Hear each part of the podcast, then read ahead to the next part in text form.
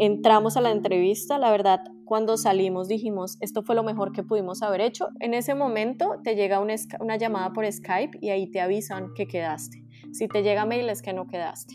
Y nos llegó mail y íbamos en un bus eh, regresando a San Francisco, es casi hora y media desde Mountain View. Y ahí en el bus veo que me agarra internet, porque pues no teníamos roaming, y me dice, eh, Tim, uno de los que nos entrevistó, Marta, llámame.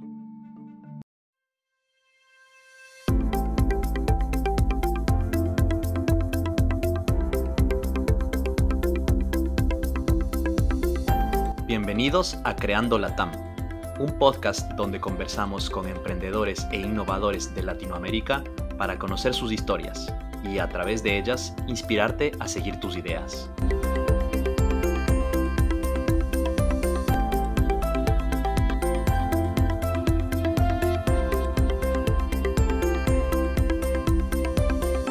Soy José Luis Ortiz y en el episodio de hoy Marta Forero nos cuenta cómo un encuentro casual del destino en una librería de Bogotá le llevó a cambiar el rumbo de su emprendimiento y empezar Ubits.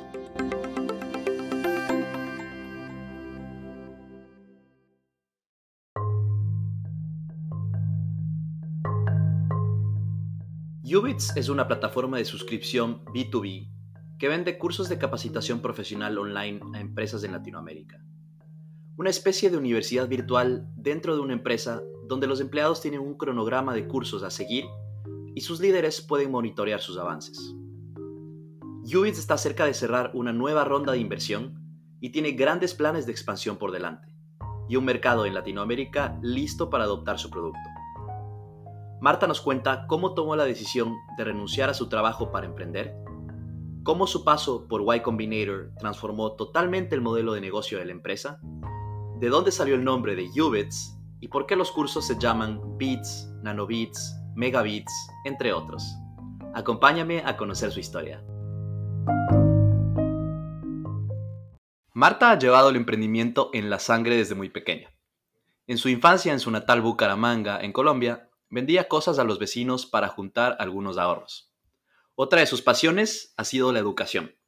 Y después de algunas ideas que no despegaron, se dio cuenta que la educación y capacitación corporativa dentro de empresas ha seguido tradicionalmente un modelo físico, costoso y poco escalable. Ubits busca innovar y digitalizar la capacitación de profesionales en Latinoamérica. Motivada constantemente por su padre, Marta siempre buscó empezar algo propio. Y si ahora su principal motivación para emprender con Ubits ha sido el poder cambiar a Colombia y Latinoamérica a través de la educación de profesionales, de niña, sus negocios de venta de galletas y popsicles tenían otros objetivos.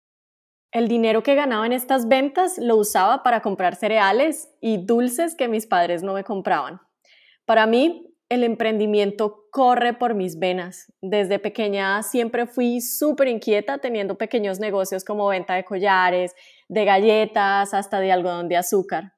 Una historia bien curiosa es que siempre ahorraba para comprarme un cereal que me encantaba y lo dejaba encima de la nevera y no le daba a nadie y es una historia que hoy en día en mi familia cuentan mucho.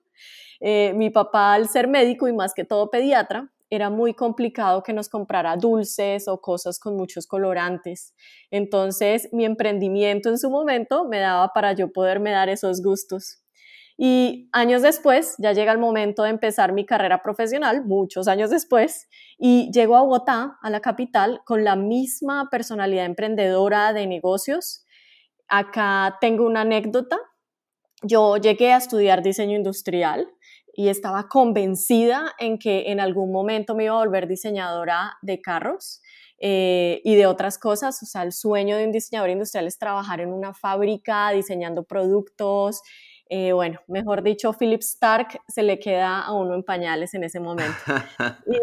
y, entro a, estudiar, a estudiar diseño industrial y más o menos en mitad de carrera eh, se me acerca una de mis profesoras y me dice, tengo que hablar contigo en mi oficina. Y yo dije, Ay, ¿qué habré hecho? ¿Qué pasó? Eh, bueno, el caso es que me sienta y me dice, Marta, tu personalidad completamente es para estudiar administración, tú no deberías estar en esta carrera. en esta carrera no vas a tener futuro, tu futuro está en todo el tema de administración y negocios. Ahí yo me siento. ¿Ella era profesora de administración o, no, era profesora de diseño. Era profesora de diseño industrial eh, y para mí fue, sí, fue súper duro porque ya estás a mitad de carrera. Yo sabía que necesitaba muchas bases de administración para lo que quería hacer.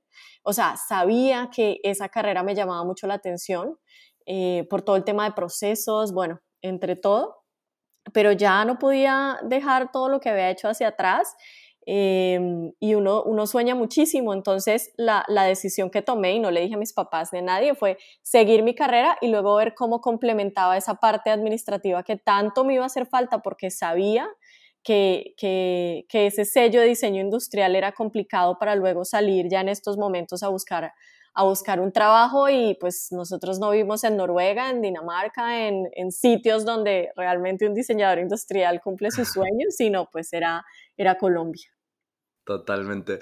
Pero dado lo que me cuentas y pues esta aptitud un poco natural para el emprendimiento de los negocios, eh, ¿qué te llevó entonces, Marta, a estudiar diseño, diseño industrial en vez de algo más relacionado justamente a emprendimiento y negocios? Y en particular, ¿por qué, esa, eh, o sea, ¿por qué el diseñar carros? ¿Es algo tal vez de tu familia, de tu infancia?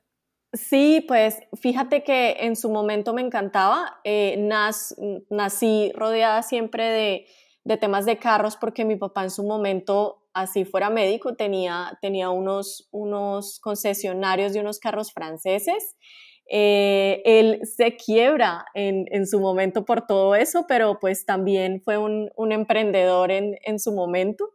Y el, el, aunque no lo creas, el diseño industrial está súper atado al emprendimiento porque estamos en constante creación de productos y servicios todo el tiempo. Entonces, cuando a mí me explican esta carrera, me hacía todo el sentido para lo que yo hacía. Todo lo que yo creaba antes de collares era con las manos, las galletas, los, los posicles o popsicles, como de, ahí debió haber salido esa palabra colombiana. Em, eran, eran no creados por mí, los compraba, pero pues les, les hacía muchas marcas y me encantaba todo ese tema de creación y lo oí muy atado a la carrera y felizmente estaba en, en la universidad, o sea, existía la carrera acá. Sí alcancé a pensar en hacer algo más relacionado con administración, pero sabía que para mi personalidad iba a ser un poco más aburrido pero estas bases de diseñador industrial no te las quita nadie en temas de innovación. Me sirvió mucho tener esa mente creativa todo el tiempo y haber entendido todos esos programas, eh, más que todo programas ofimáticos como 3D eh, Max, eh, SolidWorks, y, Illustrator, Photoshop, en su momento CorelDRAW, para poder aplicarlo hoy en día a ambas empresas. O sea, esa mente creativa todo el tiempo que tiene un diseñador. Y también como diseñador industrial te enseñan a ser súper recursivo cómo con lo que no tienes creas algo, cómo, cómo tienes que estar en, constante pensamiento de listo, tenemos este reto, cómo vas a resolver este problema, que es lo que hoy en día sufrimos todos. Claro, y que es lo que al final de cuentas es el día a día de un emprendedor. Total, total. Entonces creo que en esa, en, en ese, en esa forma eh, y a muchos de mis compañeros que, que hoy en día veo, veo por ahí Em, en medios sobre algunos temas, todos estamos con, o sea, la gran mayoría de los que tengo un poco más cerca eh, tenemos empresa. Entonces es chistoso como ese chip eh, te, lleva ahí la, te lleva ahí la universidad y, la misma carrera. Sí, interesante lo, que comentas, pero entonces em, terminaste la carrera en diseño industrial en, la Universidad Javeriana. ¿Qué, hiciste después? Eh, ¿Empezaste a emprender de una? ¿Trabajaste en alguna empresa en diseño industrial? ¿Cómo fue, digamos, los primeros años después de graduarte de la universidad? Sí, yo antes de graduarme, mucho antes empecé a trabajar. Yo sentía que tenía demasiado tiempo libre em, y me ofrecieron un muy buen trabajo manejando cuentas. Em, y esto lo descubrí porque en uno de mis en uno de mis trabajos de diseño industrial estaba el presidente de una compañía como, como jurado eh, y me ofrecieron trabajo, me tocó presentar un proyecto y me dijeron, bueno, ¿cuánto tiempo tienes al día para trabajar? ¿En cuánto tiempo te gradúas? ¿Te gustaría estar en todo este proceso de planeación eh, en, en, una empresa? Y claramente, pues lo primero que dije es obvio, o sea, lo que más quiero es ya empezar a trabajar eh, y en ese momento entro a trabajar en una agencia de publicidad. ¿Y desde qué año fue eso? ¿Desde qué año de universidad, Marta? Yo le pongo que en, yo me gradué de la universidad en el 2000, 2013, perdón, en el 2009. me gradué de la universidad en el 2009. Eh, le pongo que desde el 2008 estoy, estaba trabajando en esa empresa. Ok. Sí. Eh, y ya entro, entro a la empresa, me doy cuenta, pues aprendo muchísimo, creo que ha sido una de las empresas donde más he aprendido. Eh, y ahí trabajaba eh, manejando Unilever, manejando las cuentas de Unilever, obviamente Super Junior. Y ahí empiezo a aprender muchísimas cosas, cómo manejar la cuenta, cómo hacer mercadeo. Luego paso a otra empresa a otra agencia de publicidad muy grande y empiezo a manejar Alpina y Juan Valdés, otras marcas, eh, y manejando todo lo que era el, el, temas BTL, entrenamiento de personal para ir a puntos de venta, más que todo el tema de ventas eh, en puntos de venta y todas las acciones eh, que se realizan que no son online, sino offline en, en los puntos, centros comerciales y en otros temas. Y me tocaba para entrenar a las personas era súper difícil porque era con un PowerPoint personal, o sea, personalmente, 100% offline y estar viajando antes de iniciar a todas las ciudades a entrenar tropas de personal. Eh, si te renunciaban, te tocaba volver a ir a entrenar, buscar el reemplazo, entonces me la pasaba viajando y luego entró a trabajar en mercadeo a Red Bull. Fue una súper experiencia de aprendizaje porque yo creo que en esos momentos eh, estaba súper joven y ya estaba manejando eh, un montón de personas, como casi 50 personas a nivel nacional. Eh, y fue un mega reto de crecimiento profesional y ahí fue cuando, luego de un año, me doy cuenta que en mi corazón estaba el tener mi empresa propia y que era el momento. Cuando trabajabas en esta, en esta segunda empresa haciendo las capacitaciones, entonces lo que notaste fue que la mayoría de estas empresas grandes en Colombia manejaban estos procesos de capacitación, uno, a nivel físico y personal, eh, y dos, lo, lo, lo, subcontrataban a otras empresas entonces, así era como funcionaba en ese momento. Sí, eh, más que todo el personal de campo, el personal de, de impulso o modelos o, todos estos temas. Y me tocó desde el inicio de carrera siempre estar en constante entrenamiento de estas personas en las marcas eh, y en todo, hasta, hasta trabajando en Red Bull. Yo viajaba Medellín, Cali, Pereira, Bucaramanga, eh, Manizales y volvía, Barranquilla, y volvía y le daba la vuelta al país, eh, donde tenía que reclutar, entrenar, reclutar, entrenar. Y todo lo hacía presencial digamos que en ese momento no, le, no veía la oportunidad, como que no estaba tan atada, ah, debería montar una empresa de entrenamiento corporativo, sino yo viví todo eso para luego aplicarlo a mi empresa. ¿Sabes? Viví el tener que estar montada en un avión casi todas las semanas hasta final de mes para volverle a dar el ciclo cuando te renuncian dos, tres personas y tenerlo que volver a hacer así. Claro. Y en, Red Bull, ¿qué hacías en, en, mercadeo en Red Bull? Yo creo que Red Bull, la mayoría de nosotros lo conocemos por todas estas campañas de marketing un poquito más extravagantes y diferentes, digamos, que no necesariamente se relacionan a una bebida energética. Eh, ¿Qué hacías tú en Red Bull? Red Bull, Red Bull está súper cool como marca. Yo era Field Marketing Specialist y de lo que me encargaba era de reclutar entrenar eh, y educación al consumidor por medio de estas eh, niñas Wings, que son las de los carritos que tienen una lata encima. Eh, y lo que hacíamos era estar en eventos, eh, montar unos eventos más pequeños en universidades eh, y en muchísimos sitios alrededor para que conocieran más que todo la presencia de la marca. Y tenía SBMs, que eran Student Brand Managers, eh, que lo que hacían era ayudarnos a entrenar a las personas también y a que las personas conocieran un poco más de los beneficios que tenía tomar Red Bull en temas de energía. Entonces estaba encargada más o menos de todo ese equipo a nivel nacional en Colombia. Eh, de hacer todo ese, ese entrenamiento, todo el reclutamiento, manejar todos los indicadores, bueno, era muchísimo trabajo y luego organizar todos los eventos eh, y pues llevar la marca a donde más pudiera. Lo que, lo que me parece más increíble, como tú dices, que pues era muchísimo trabajo, es que mientras estabas e, en, Red Bull, eh, estudiaste, estabas estudiando un MBA a distancia en el TEC de Monterrey. Así que pues no me imagino cómo eran tus días, tus noches, tus fines de semana. Pero, ¿por qué fue importante para ti continuar con tu educación de esta manera, siguiendo eh, un MBA? Bueno, yo sabía que necesitaba toda la parte administrativa y ya lo empezaba a ver entrando a manejar presupuestos y costos. Digamos que puedes usar un template y lo puedes hacer muy bien y puedes copiar y pegar lo que te dice tu jefe que tienes que hacer, pero la lógica la tienes que entender, el por qué estás sentado así haciendo un cost report, el por qué cada costo y cada tema lleva una estrategia, por qué tienes un presupuesto, cómo se hace ese plan eh, de mercadeo para hacer ese presupuesto, cómo funciona una empresa. Digamos que en la medida que trabajas empiezas a entenderlo, pero ya aplicarlo pues es totalmente diferente.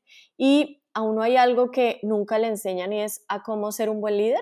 Digamos que eso lo vas, lo vas aprendiendo con el tiempo, pero en un MBA puedes darte el lujo de ver temas de negocios, temas de estrategia, temas de emprendimiento, eh, temas de liderazgo, temas de cultura organizacional, temas de ética, que ahorita trabajando no te das cuenta la aplicación, pero que ya cuando tienes que montar una empresa, dices, ah, ok, es que era muy importante y, y cuando hablo con personas que están estudiando MBAs, les digo como, ahorita oír de ética y oír de muchas cosas, les vas a ver a nada, pero ya cuando te toca montar un organigrama y que inversionistas te digan, oye, ese organigrama no tiene nada de sentido y tú, pero ¿cómo así? Pero es mi organigrama y tengo que entonces empezar a ver la estrategia dentro de eso y, y ahí es cuando te funciona todo lo que estudias.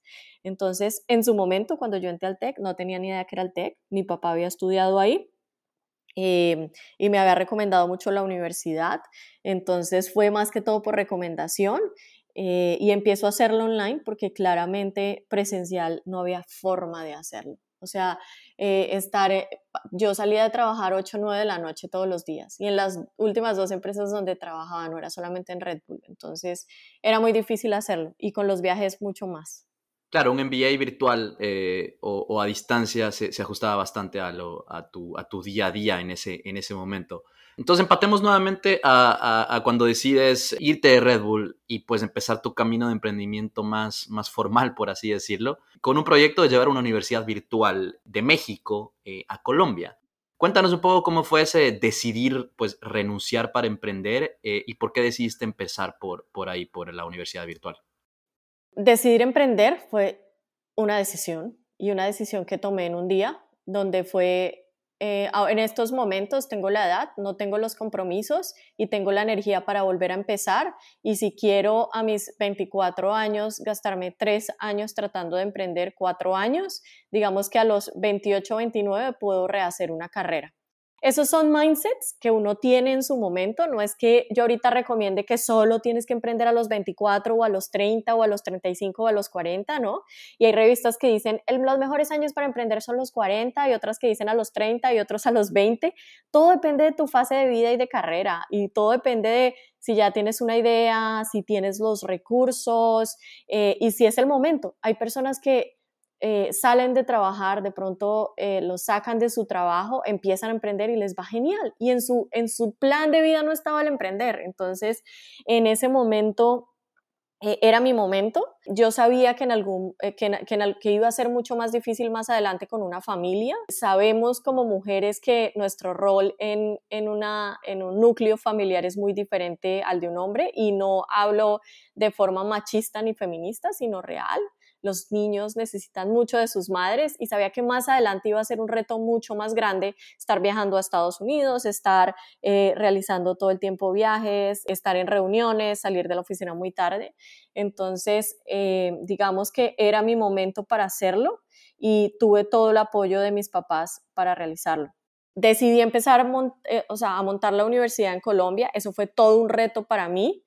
Eh, mi camino al emprendimiento inició tomando un vuelo a México con el fin de negociar con un rector que no conocía y con el cual había hablado por, únicamente por mail, porque me parecía súper interesante su modelo de educación, donde hoy en día nos volvimos con el tiempo grandes amigos. Es, es un señor, pero es un señor supremamente inteligente y que ha tratado en México de llevar la educación adelante. Eh, él se llama Eduardo Cancino y lo que buscaba era traerme la universidad a Colombia. Lo veía como un gran modelo de profesionalización ideal para nosotros los latinos eh, y siempre lo hablo porque él lo que busca es profesionalizar a personas que como nosotros no tenemos tiempo para salir a una universidad todo el día y demorarnos cinco años sin trabajar. Hay personas que tuvieron que empezar a trabajar desde muy jóvenes y ahorita a los 30, 40, 50 años es difícil decir, bueno, me voy a tomar cinco años sabáticos para irme a la universidad y volver de forma presencial. Entonces él tenía un modelo muy interesante y dije, esto hace mucho fit con, el, con Colombia y con lo que yo quisiera eh, poder implementar. Fueron muchos años de lucha contra un sistema académico muy rígido y muchas puertas cerradas eh, pero yo creo que todos esos aprendizajes después me llevaron a fundar Ubits. Eh, los aprendizajes, como uno sabe, siempre llegan después. Y cuando uno empieza a atar caos, es donde se da cuenta que cada cosa difícil que enfrentó tiene una recompensa. Eh, y como me decía una amiga, no todas las montañas se pueden escalar. Entonces decido definitivamente dejar mi proyecto de, de universidad virtual eh, y, seguir. El panorama entonces de, de, las universidades virtuales en Colombia en esa época era, eh, digamos, era muy incipiente, había universidades virtuales ya. ¿Por qué fue tan complicado el iniciar esta universidad virtual en Colombia? Sí, porque nosotros no estábamos montando una universidad normal, donde que, que, ya estaba, digamos, el modelo de administración de empresas online, todo esto, sino lo que queríamos era validarle a las personas, es un poco loco, ¿no? Validarle a las personas su, su, su tiempo de, de, experiencia. O sea, cuando hay una persona como gerente administrativa que lleva 20 años o 10 años trabajando en una empresa, pues tiene mucha más administración que un recién egresado en administración de cualquier universidad. Entonces lo que yo quería era validar esos años y luego complementarle con dos años intensivos de carrera virtual para que tuviera su título profesional. Ese modelo ya existe, digámoslo así. Eh, lo que necesitaba era ayuda como tal del gobierno para hacerlo. Eh, tenía ya las carreras creadas, son carreras que ya están validadas en México, pero pues acá Acá es súper difícil montar una universidad y digamos que eh, ahorita no es mi, no es mi meta, eh, mi chip cambió completamente y sé que por otros medios lo puedo hacer. ¿sabes? Y no necesariamente tiene que ser por el medio de la educación formal. Creo profundamente en las universidades, digamos, e, e, es de las cosas que siempre digo, la universidad es muy clave para una formación, eh, para la formación de una persona, pero pues pueden haber diferentes formas y era lo que yo quería hacer. Como decías entonces, Marta, no todas las montañas se pueden escalar. Eh, y pues yo creo que es súper importante en la vida de un emprendedor el poder justamente identificar cuáles son esas montañas. ¿Cómo supiste tú que llegaste a ese punto? ¿Cómo supiste tú que la universidad virtual era una montaña que pues ya no se podía escalar o no se debía escalar? ¿Y cómo a partir de eso inició Ubits? O sea, ¿cómo pasaste de una universidad virtual a empezar Ubits? Uno como emprendedor se tiene que poner retos y así como tiene retos, tienes que ponerte deadlines para cumplir. Y uno de mis deadlines era, voy a trabajar, voy a meterle toda la energía que más pueda, pero en junio de X fecha, no la recuerdo exactamente, o, digamos para ese año, creo que fue para el 2014, ya tomé la decisión de, de, de cerrarla porque ya llevaba casi tres años trabajando en, en este sueño y sin embargo tuve que hacerlo para seguir solo Ubits. Si no hay foco, es difícil dividir tus energías en varias cosas. Ubits ya me estaba empezando a, funcionar mucho más rápido que, que la universidad. Fue difícil porque era dejar ir un sueño que tenía, eh, pero recogí otro y eso fue lo más importante y que no me frustré. Digamos que no fue pasar de algo a, frustrarme, sino ya definitivamente entender que esto pasa en la vida y que tienes que levantarte de seguir y que la levantada pues funcionó. Fue volver a empezar obviamente con Ubits, algo que ya tenía creado, pero pues las bases de muchas cosas ya estaban. Entonces, digamos que me, me funcionó muy bien todo. Una de las, de las eh, partes más peculiares de tu historia, creo, Marta, es, es cómo conociste a Julián, ¿no es cierto? Tu cofundador eh, en, en ¿Fue, fue en, una, en una librería en Bogotá, cosas del destino? Sí, yo creo que eh, así como uno a veces se encuentra con personas en la vida y es súper chistoso cómo se las encuentra. Eh, por ejemplo, eh, bueno, con Julián nos conocimos en una librería. En Bogotá conseguir libros en inglés es súper difícil. Eh, en ese momento mucho más, o sea, ya han pasado casi siete años. y había solo una librería, que era la Lerner, donde podrías conseguir esos libros de negocios. Y había un libro súper interesante que yo estaba buscando que se llamaba Game Storming. En ese momento de montar la universidad, la universidad está muy enfocada en carreras de salud. Yo quería moverla un poco hacia temas de innovación y creatividad que estaban en mega furor. y estaba buscando libros o temas para poder implementar y ahí me encuentro con Julián, lo conozco eh, ahí mismo no, digamos que no compartimos contactos y no quedamos hablando ni nada, sino fue más o menos dos meses después que él me contacta por LinkedIn y que ahí ya nos tomamos un café súper largo. Siempre digo que fue un café mega y nos seguimos tomando cafés de miles de horas, o sea, con Julián, hablando de estrategias de negocios, qué vamos a hacer, para dónde vamos, soñamos y luego decimos, uy, no, aterricemos. Para allá todavía no. Entonces. pregunta eh, importante, creo yo, ahí, ¿dónde se toman los cafés? Oye, ahorita nos toca virtuales. Ahorita nos toca virtuales, pero siempre, siempre tenemos como un, sitio, un sitio especial donde queda cerca la oficina.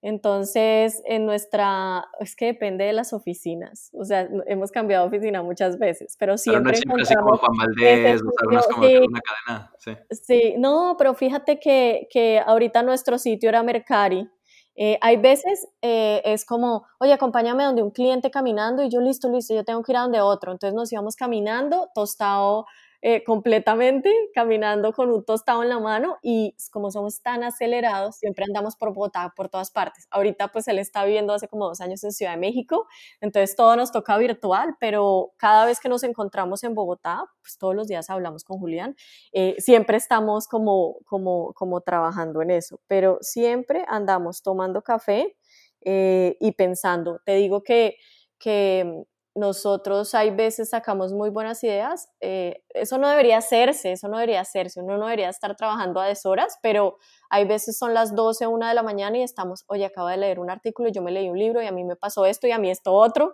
eh, y estamos compartiendo ideas para Ubits. O sea, nuestra mente está, es como si fuera como un hijo que está en constante crecimiento y que tenemos que, que, que hacerlo crecer. No puedes dejar de pensar en, en, en Sí, pero es muy chévere tener tu energía enfocada en eso que tanto te gusta. Eso es, eso es lo más interesante y es chistoso porque la educación para todo el mundo no es tan interesante y atractiva, pero para nosotros es súper cool ver cómo lo hacemos de una forma atractiva. Ahora que empatamos nuevamente con la historia pues, de cómo pasaron de ese primer café a, empezar en verdad UBITS. Antes de eso, cuéntanos por qué Universidad de los Beats. Justamente me preguntaba yo de dónde sale el nombre de UBITS, UBITS, eh, ¿de dónde salió? E, este nombre, te digo que salió en 10 minutos, fue súper divertido porque eh, ya ahorita vemos que para nosotros es un nombre súper potente porque se pronuncia en cualquier idioma de la, de la misma forma, lo puedes pronunciar. Eh, es difícil que te lo pronuncien bien, ¿no? Eh, yo, yo cada vez que llego a un edificio, cuando me dicen Urbits, Ubis, Ubits y Ubits, soy muy feliz, pero si miras en cualquier idioma lo puedes pronunciar, Ubits, Ubits, eh, en, cualquiera. Y eh, lo que pensamos es que la educación debería ser a partir de bits, pequeñas unidades de conocimiento, que en la medida que las unes creas gigabytes, nanobits, que es como se llama nuestro producto más pequeño, o un bit, que un bit es un curso online entre 15 y 60 minutos y es nuestro producto. Entonces somos la Universidad de los Bits. Perfecto, ahora sí volvamos. Te tomaste el café con Julián cómo pasaron de ahí a empezar Ubits, cuál era el background de él, cómo se complementaron y, cómo empezó el negocio. Lo más increíble de todo es que los dos, a los dos nos encanta el tema de educación. Julián fue profesor de su colegio del San Carlos en Bogotá.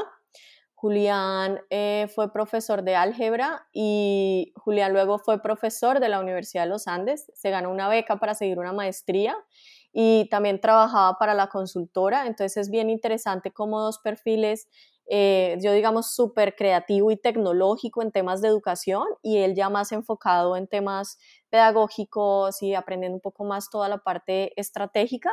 Nos unimos y, empezamos a trabajar. Al inicio eh, empezamos a trabajar en un programa de innovación y creatividad eh, los dos para ver si lo subíamos a la universidad o lo podíamos vender en empresas y él pues tenía ese programa ya montado para la universidad. Eh, de los Andes, que era la universidad donde trabajaba. Y ahí empezamos a trabajar y dijimos, oye, no sé en qué momento dijimos, oye, hay empresas grandísimas y no tienen universidades corporativas. Yo sé cómo funcionan las plataformas. O sea, yo en ese momento, pues por la universidad virtual, llevaba montando plataformas, aprendiendo a subir servidores, aprendiendo a programarlas, aprendiendo a hacer cursos, programas. Y le dije, listo, pues yo me encargo de toda la parte que es lo que más me gusta, diseño, tecnología, plataformas, y tú, y tú encárgate de toda la parte estratégica y ventas, porque ya tienes de pronto algunas personas a las que se las podemos ofrecer.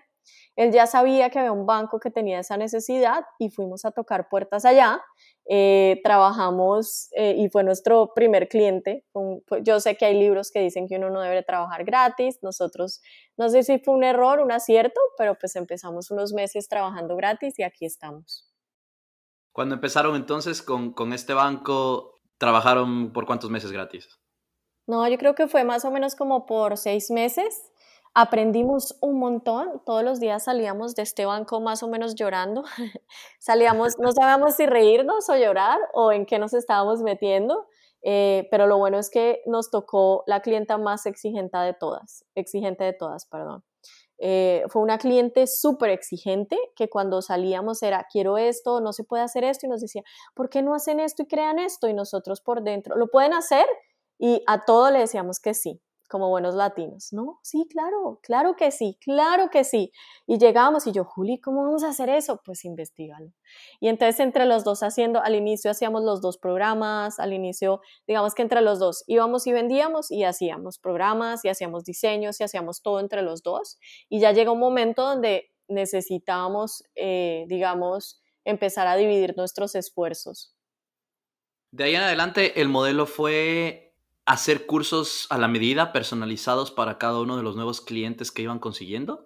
Sí, e, es un modelo que sirvió, digamos que facturamos en su momento hasta el 2018 bien, o sea, no nos podemos quejar, pero era un modelo cero escalable cuando personalizas cosas y los que personalizan y tienen cosas tailor-made saben el dolor de cabeza que es tener un cliente durante seis, siete meses para un, proyecto que se debió haber demorado dos meses eh, realizando temas a la medida. Y en facturación es un desastre porque son, o sea, la utilidad del negocio es muy baja porque tienes personal trabajando, tienes muchos ajustes eh, y finalmente en ese momento el valor como empresa de la compañía y el asset principal era la fuerza de trabajo, más los cursos no eran nuestros.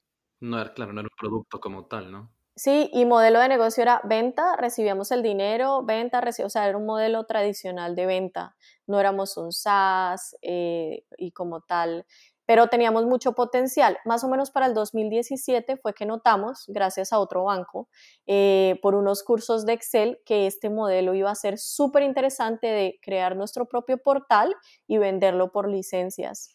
Eh, solo ese negocio nos generó casi el 20% del revenue del año solo un negocio versus otros 90 clientes que teníamos. Entonces ahí fue sentarnos y decir, oh por Dios, acá hay un negocio muy interesante. ¿Qué necesitamos? Dinero. Y después de cinco años de haber hecho Bootstrap, porque todo estaba bajo, bajo nuestro bolsillo, ya con un modelo establecido, probado, ya con qué íbamos a gastarnos los recursos y ya con 40 cursos creados, porque ahí ya teníamos varios cursos, decidimos eh, aplicar a Y Combinator casi a último minuto, porque pues en ese momento no teníamos, teníamos conocimiento de, de, de YC, pero, pero digamos que lo veía, en ese momento no lo veíamos como prioridad aplicarlo. Entonces, espera, eh, para poner un poco aquí a nuestra audiencia en, contexto, eh, Y Combinator es una de las aceleradoras de startups más conocidas a nivel mundial, probablemente hasta la más conocida, ubicada en Silicon Valley, y pues ha tenido sus programas de empresas tan exitosas como Airbnb, Dropbox, Instacart. Me cuentan o he leído que la tasa de aceptación promedio es de 1.5% nada más. ¿Y ustedes enviaron la aplicación a, último minuto? ¿Cómo fue eso? Sí, fue súper, súper divertido, ahorita lo contamos. Veníamos de viajar casi tres semanas porque al inicio estábamos en México abriendo nuestra empresa allá, haciendo unos papeles eh, y visitando, visitando varios temas que teníamos que, visitar en México. Y, y, luego llegamos a Silicon Valley porque teníamos varias citas en Coursera, en Khan Academy, en Udemy, en Google, eh, y ya, que ya teníamos establecida una agenda casi de dos semanas en Silicon Valley. Y teníamos un deadline para aplicar, creo que era como, era un deadline súper encima.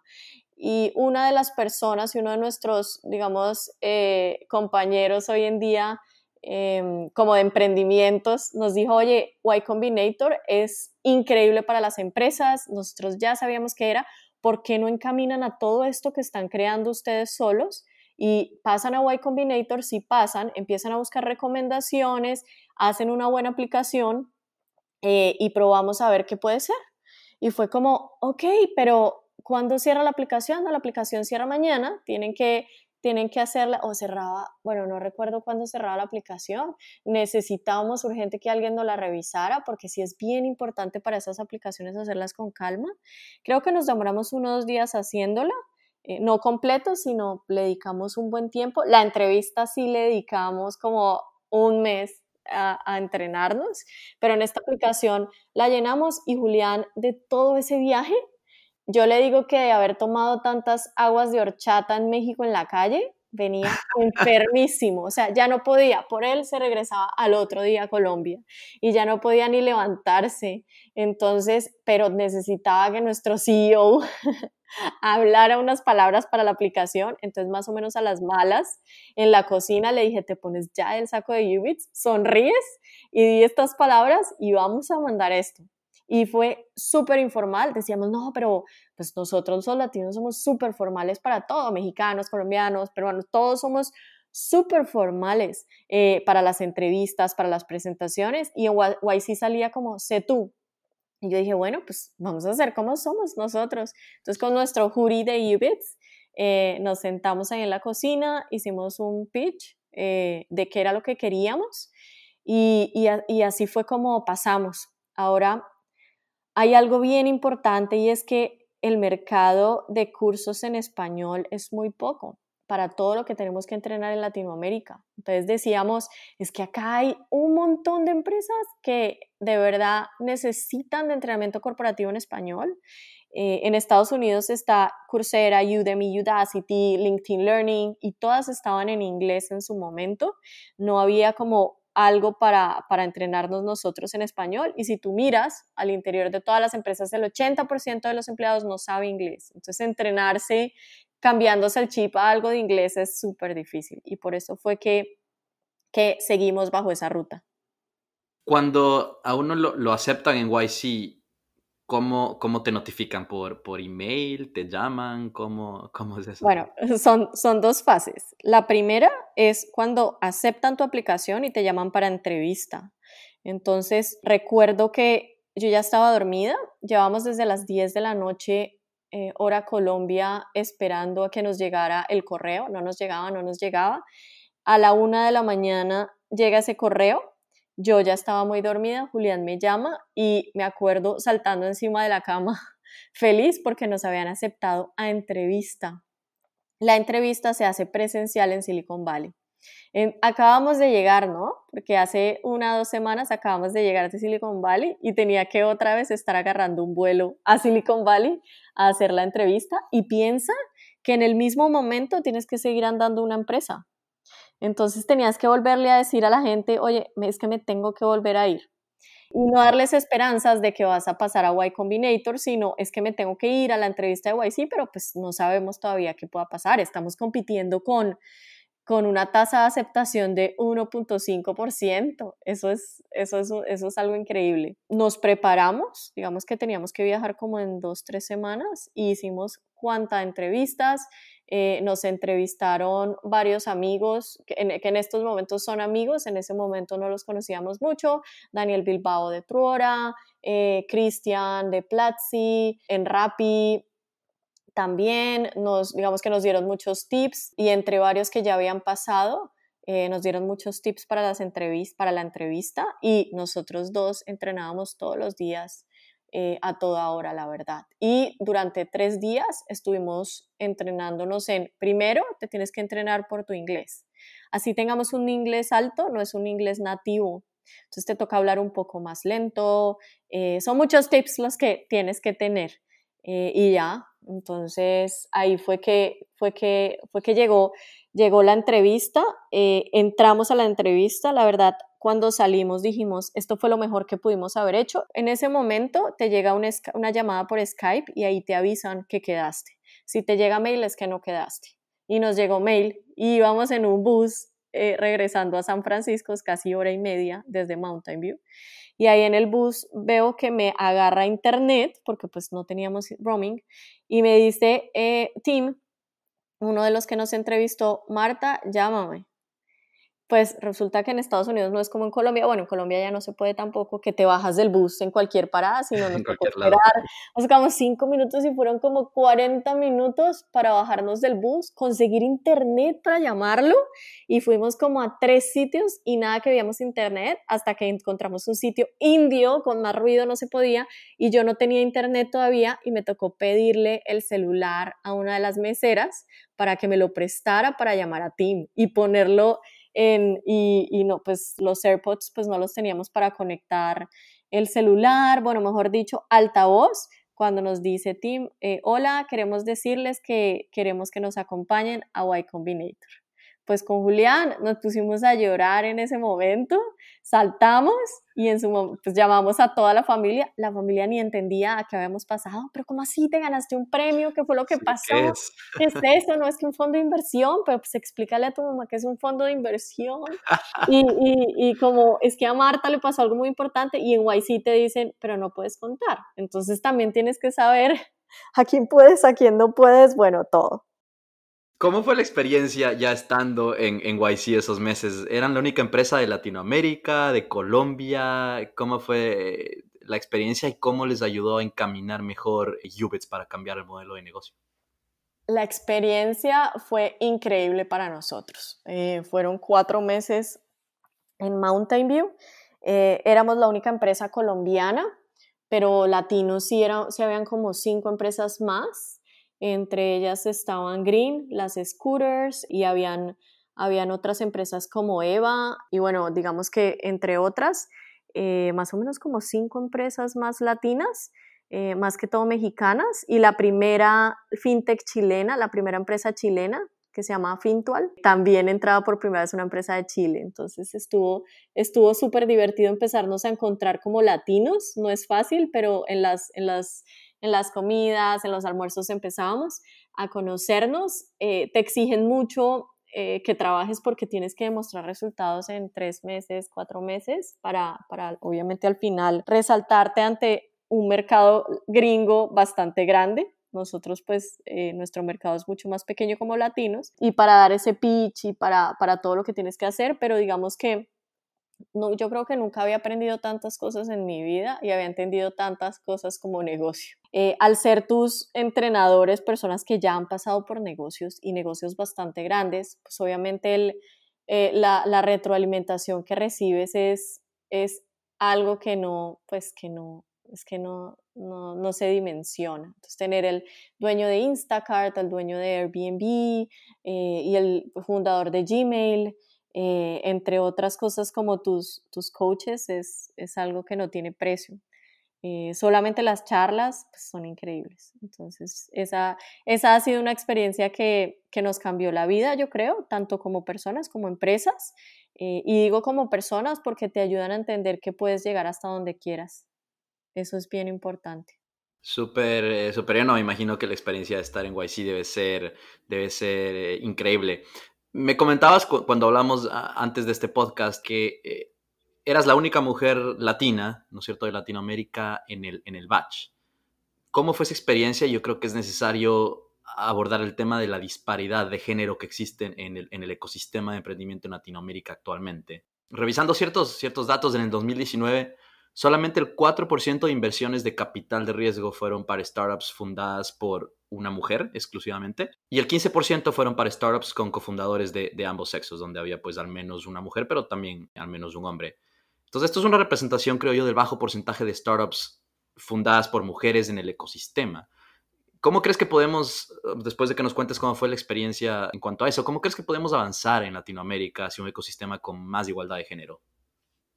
Pues bueno, sí era la única del batch latina, era la única mujer y hay una foto donde salen todos nuestros compañeros latinos y salgo yo. Y no creas, ante todo el batch, las mujeres éramos como 25 mujeres únicamente en, en todo el mundo. Entonces ahí es cuando te das cuenta de, de esta de esta diferencia y no solamente en el mundo tech, sino en todos los mundos del emprendimiento. O sea, no, no es tan fácil.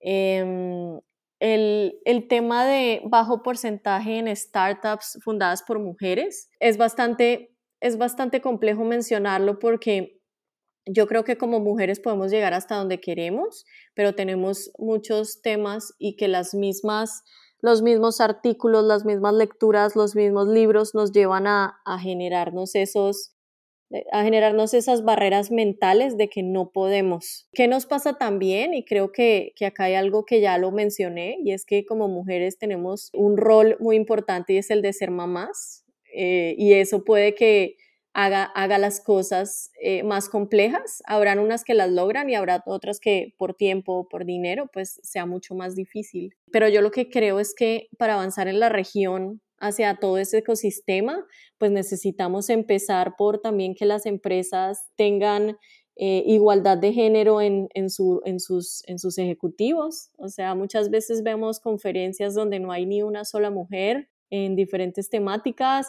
vemos juntas directivas donde solamente hay una mujer y, y pues acá es donde, donde vemos todo ese, ese tema de igualdad de género.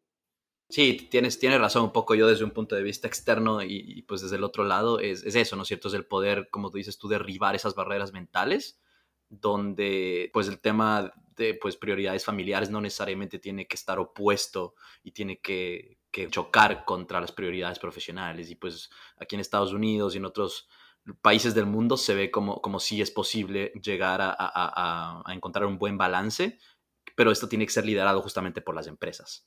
Y Creo que acá hay un punto bien importante en el tema del emprendimiento femenino y es que cada vez más eh, viene como un despertar de las mujeres en empoderarse y acceder a todo ese ecosistema femenino donde cada vez más eh, tanto el gobierno como, como, como las, las ayudas eh, de entidades externas hacen que tengamos un rol muy clave. Eh, ya hay muchas ayudas a ingresar a los mejores eventos con, con descuentos eh, y ayudarnos un poco más a ingresar a, estos temas. El tema de formación en las mujeres también ha, permitido incrementar nuestra participación en la creación de empresas. Antes, pues nuestras mamás, abuelas, era muy difícil que fueran a la universidad o que tuvieran acceso a formación. Hoy en día todas la podemos ser y, ya es con un clic en el computador donde podemos empezar a estudiar. Y eso de a pasitos ha llegado a la mujer a, a, empoderarse en su papel en la sociedad y a cómo ser productivas y el ser productivas llega a aportar mucho en este mundo empresarial. Creo que con un poco más de interés y más de oportunidades que nos ayuden a, estar motivadas, eh, podemos llegar mucho más lejos. Gracias Marta por, tu, por tus comentarios y, pues, y, tus opiniones sobre el tema. Yo creo que es algo, algo que es importante resaltarlo y conversarlo siempre cuando estamos hablando acerca del ecosistema de, de emprendimiento en Latinoamérica y, pues a nivel global también. Volviendo a la historia de Ubits, ¿cómo fue la experiencia entonces ya con la empresa después de, de Y Combinator, una vez regresaron a, a Colombia? Una vez regresamos, tuvimos que acabar con todo lo que teníamos antes. Tuvimos que hablar con licitaciones que ya nos habíamos ganado, con empresas y decirles, dentro de muy poco van a ver una empresa totalmente reinventada, van a ver una solución que les va a servir eh, impresionante para el entrenamiento de sus colaboradores y digamos que eso, eso fue lo que hicimos, hablar con empleados y decirles que la empresa iba a cambiar, que íbamos a tener algunos cambios y ya era sentarnos y rehacer toda nuestra estructura y toda nuestra estrategia de con el dinero y con esta seed round que, que levantamos eh, de capital, cómo íbamos a llegar a, a implementarlo de regreso. ¿Y cómo ha sido el crecimiento desde que hicieron esos cambios eh, desde 2018 hasta la, hasta la fecha? Fue, fue volver a empezar una empresa de cero, en pocas palabras, porque digamos que ya veníamos con experiencia de entrenamiento corporativo muchos años, eh, ya veníamos con buenas prácticas, sabíamos que y, teníamos clientes en, en, en, la región como tal, donde teníamos que hacer ese switch y ayudarles a educarlos a este nuevo switch de listo, ahora tenemos una licencia que te va a funcionar ya no solamente para una parte de la compañía, sino para toda la compañía. Entonces, era, digamos que estos dos últimos años han sido de crecimiento eh, increíble tanto en métricas, digamos que, que, como en indicadores y en todo lo que ha pasado, así como como empresa, la madurez que ha tenido la empresa es impresionante. En estos momentos estamos iniciando a levantar nuestra serie A, esto es un reto más grande porque es trabajo casi completo y en, en, en, en la situación en la que estamos presentando, eh, pues digamos que es, viene, vienen bastantes, bastantes challenges que es en qué vamos a invertir este dinero, pues que ya sabemos, eh, y todos esos cambios que vienen con una serie que es otra vez coger y pasar de la empresa A a la mega empresa, que es lo que queremos. Claro, que bueno, felicitaciones por la, por la serie Esperamos escuchar noticias muy, muy pronto. Entonces, estamos grabando esto más o menos en, en, mediados de 2020, en junio del 2020. Ha pasado toda la, la crisis de, de, la pandemia, seguimos en ella. Me contaste, Marta, que ustedes han decidido mover toda la empresa a trabajar remoto, al menos por el futuro cercano. Aparte de este, ¿cuáles son los planes para Ubits en los próximos años y cuál es tu objetivo personal con la empresa? Precisamente por todo esto que pasó y haber iniciado una serie A, eh, tenemos ese reto mucho más grande. Algo que hicimos fue eh, tomar la decisión de trabajar remoto. Llevamos desde casi marzo, febrero, marzo, trabajando remoto. Nos ha ido, al ser una empresa digital, eh, digamos que todo lo podemos hacer desde casa, que tenemos algunos issues como el grabar profesores y nos ha tocado reinventar formatos. Ahorita tenemos unos nuevos nanobits, eh, estamos haciendo unos webinars, pero la misma crisis global nos ha permitido también reinventarnos un poco. mis planes para Dubits en los próximos años, y es por esto que, que, estamos en esta nueva ronda de financiación es que sabemos que Ubits va a ser la empresa líder en entrenamiento corporativo en español para Latinoamérica. Eso lo sabemos y en eso lo estamos trabajando y toda la estrategia va dirigida hacia allá. Y mi objetivo personal eh, con la empresa como tal es procurar que el producto y todo lo que hagamos eh, lleve encaminado a esa visión, a ser, la empresa líder en Latinoamérica de entrenamiento corporativo. Entonces, tratar de que el producto no se desvíe, sino siga su camino y que todo se haga en pro de nuestros estudiantes, que finalmente es por lo que trabajamos cada día.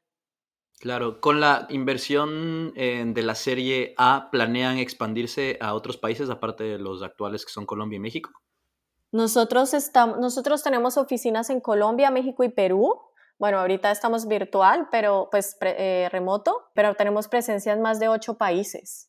Entonces, lo que estamos buscando más que todo con la Serie A es continuar creciendo más que todo en México, que es un país que no terminas nunca de, de cerrar, es un país enorme. Esperamos otras estrategias de marketing que tenemos eh, claramente planeadas eh, y seguir construyendo portafolio en unas áreas que, que, no tenemos, robusteciendo nuestro portafolio en, unas, en unos programas más especializados y en algún momento les daremos la sorpresa de un B2C.